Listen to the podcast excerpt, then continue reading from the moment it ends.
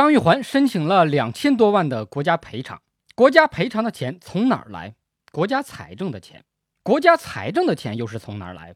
纳税人的钱。那么问题就来了，司法人员犯下的错误，凭什么让纳税人买单？难道不应该是谁犯的错误谁赔偿吗？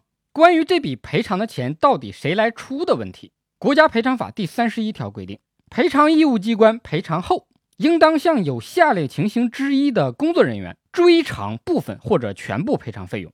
第一种情形是刑讯逼供。或者以殴打、虐待等行为，或者唆使、放纵他人以殴打、虐待等行为，造成公民身体伤害或者死亡的。第二种情形是违法使用武器、警械，造成公民身体伤害或者死亡的。第三种情形是在处理案件的过程当中，有贪污受贿、徇私舞弊、枉法裁判等行为，不但可以向这些犯错的人追偿国家赔偿的费用，构成犯罪的还要追究这些人的刑事责任。当然了。以上我说的都是法条的规定，现实当中是如何操作的呢？我们拭目以待。